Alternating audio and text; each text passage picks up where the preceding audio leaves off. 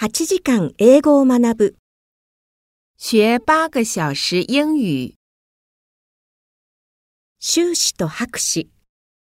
硕士和博士。単語を暗記する。背单词。資料を探す。找资料。発音が正しくない。发音不准。中国語の文法を学ぶ。学汉语语法。一本のボールペン。一支圆珠笔。